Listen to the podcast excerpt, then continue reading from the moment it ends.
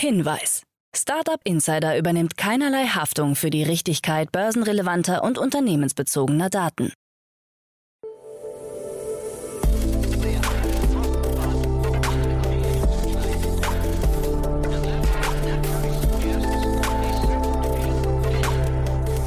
Startup Insider Daily. Morgen Update.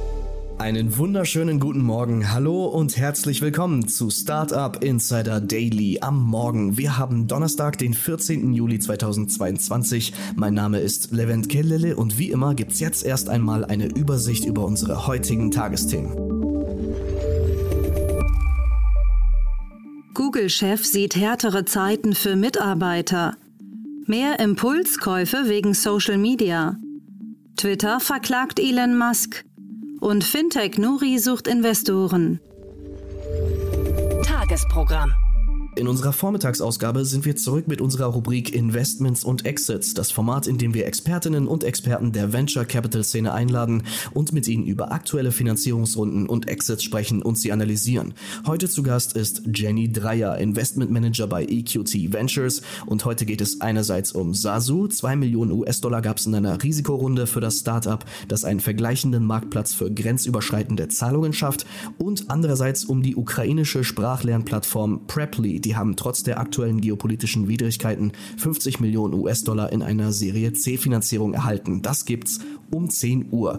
Weiter geht es dann mit unserer Mittagsausgabe. Zu Gast ist Nikolaus Tomale, Founder und Managing Director von Minehomes. Für die Co-Ownership-Plattform gab es eine Seed-Runde insgesamt von 23,5 Millionen Euro für die weitere Entwicklung. Mehr dazu hier im Podcast bei uns um 13 Uhr. Und dann sind wir heute Nachmittag ein weiteres Mal zurück mit unserer Rubrik To Infinity and Beyond. Das Format, in dem wir mit wechselnden Gästen jede Woche die neuesten Entwicklungen in den Bereichen Krypto, NFT und Web 3.0 beleuchten. Heute geht es da um digitale Identitäten. Zu Gast ist Adrian Dirk, der das ID Union Konsortium mit aufgebaut hat, in welchem er für die Mitgliederverwaltung, die Kommunikation und die Nutzerakzeptanz verantwortlich ist. Das gibt's heute Nachmittag um 16 Uhr. So viel zum Überblick über die Ausgaben des heutigen Tages. Jetzt gibt's noch ein paar Verbraucherhinweise für euch und dann kommen die heutigen Nachrichten, moderiert von Anna Dressel.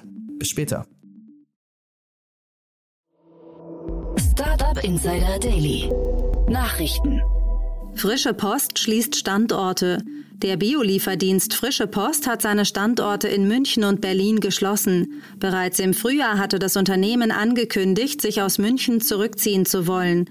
Auf der Webseite ist zu lesen, schweren Herzens mussten wir unseren Service in München vorerst einstellen.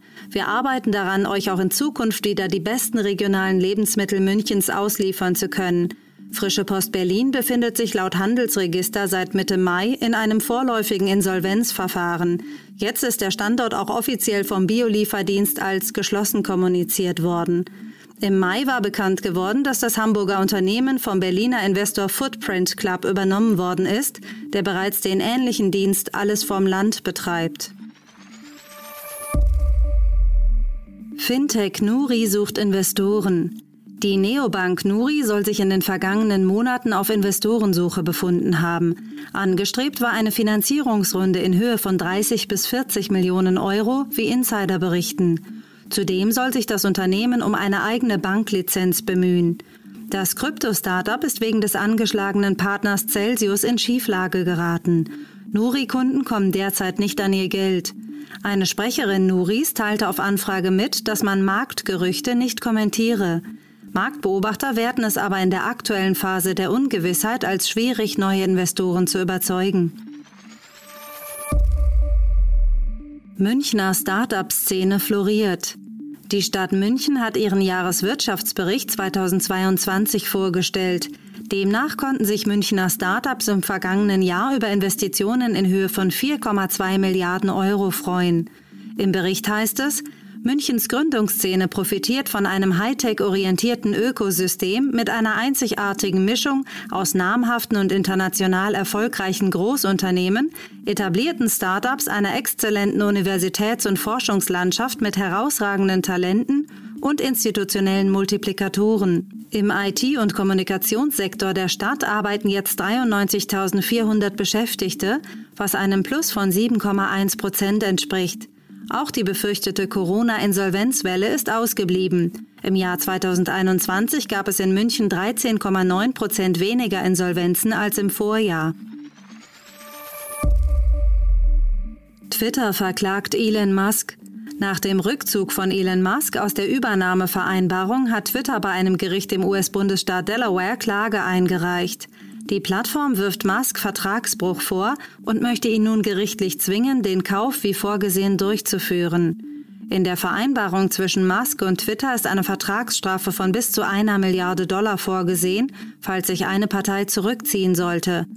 Die von Musk angeführte Begründung für den Rückzug, die sich um die exakte Anzahl von Fake- und Spam-Konten bei Twitter dreht, beschreibt Twitter als Heuchelei. Musk hatte Twitter diesbezüglich falsche und irreführende Angaben nachgesagt und die Übernahme zwischenzeitlich bereits auf Eis gelegt. Johnny Ive verlässt Apple endgültig.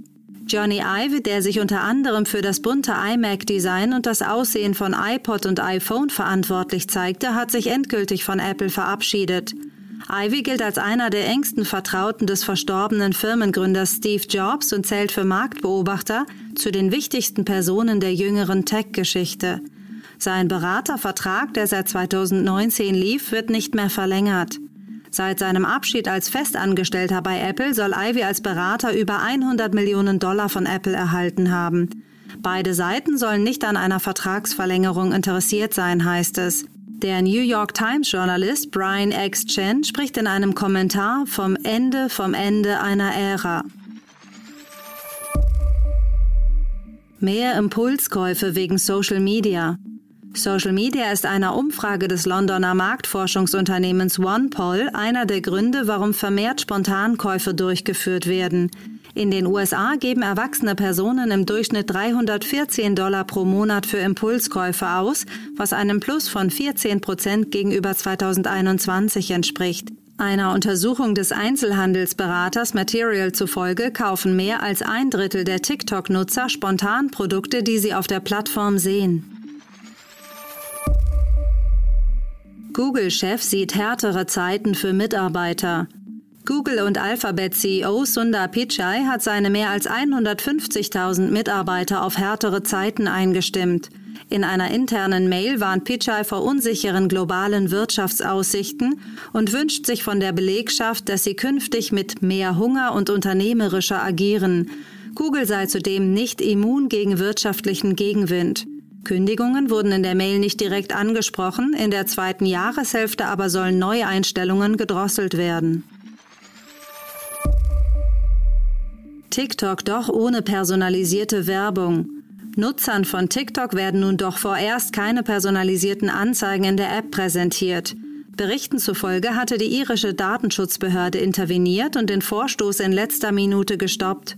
TikTok legt die in der EU geltende Datenschutzgrundverordnung so aus, dass die eigene Werbefinanzierung als berechtigtes Interesse gilt, was Datenschutzbehörden in Europa anders sehen. In einem Statement erklärte TikTok, Während wir uns mit den Fragen der Interessensvertreterinnen und Vertretern zu unseren vorgeschlagenen Änderungen an der personalisierten Werbung in Europa auseinandersetzen, pausieren wir die Einführung dieses Teils unserer Aktualisierung der Datenschutzrichtlinie.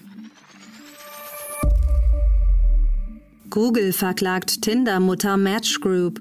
Google hat gegen die Match Group, die für Dating-Plattformen wie Tinder und OkCupid bekannt ist, eine Klage eingereicht. Google zufolge wurden Nutzungsbedingungen des Play Stores verletzt, indem keine Provisionen mehr abgeführt werden. Zuvor war das Tinder-Unternehmen selbst wegen der Bedingung des Play Stores rechtlich gegen Google vorgegangen. In einem neuen Statement verweist die Match Group darauf, dass die Nutzungsbedingungen gegen Gesetze verstoßen und Google sein Android-Monopol ausnutzen würde.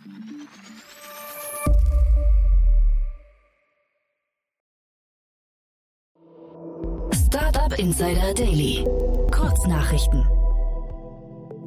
Spotify hat das interaktive Musikquiz Hardle übernommen. Zum Kaufpreis wurden keine Details öffentlich gemacht. Bei dem kostenlosen Musikerkennungsspiel müssen Spieler einen Song anhand seiner ersten Noten erraten. Die werbegeschützte Mitgliedschaft für Netflix nimmt Gestalt an. Wie das Wall Street Journal berichtet, verhandelt Netflix derzeit mit verschiedenen Filmstudios, darunter Warner Brothers, Universal, Sony Pictures Television und Paramount über die Konditionen bei der Einführung eines werbefinanzierten Abos. Wie unlängst bekannt wurde, nutzt Amazon seine Gewinne aus dem Onlinehandel und dem Cloud-Geschäft unter anderem zur Finanzierung einer großen Forschungs- und Entwicklungsabteilung namens Ground Challenge. Diese forscht offensichtlich an einer Impfung gegen Brust- und Hautkrebs und ist bereits in die Phase einer ersten klinischen Studie mit Probanden eingetreten.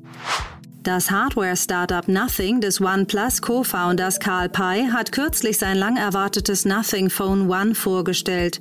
Inzwischen ist auch der Preis bekannt. Dieser beläuft sich für die 128 GB Version auf 472,94 Euro.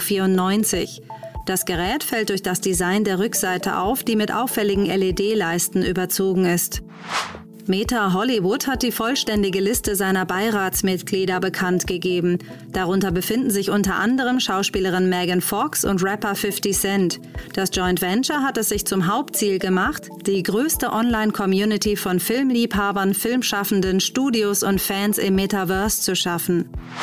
Das waren die Startup Insider Daily Nachrichten von Donnerstag, dem 14. Juli 2022. Startup Insider Daily Nachrichten. Die tägliche Auswahl an Neuigkeiten aus der Technologie- und Startup-Szene. Vielen lieben Dank an Anna Dressel für die Vorstellung der heutigen Nachrichten. Nicht vergessen, wir sind schon um 10 Uhr wieder für euch da mit unserer Rubrik Investments und Exits.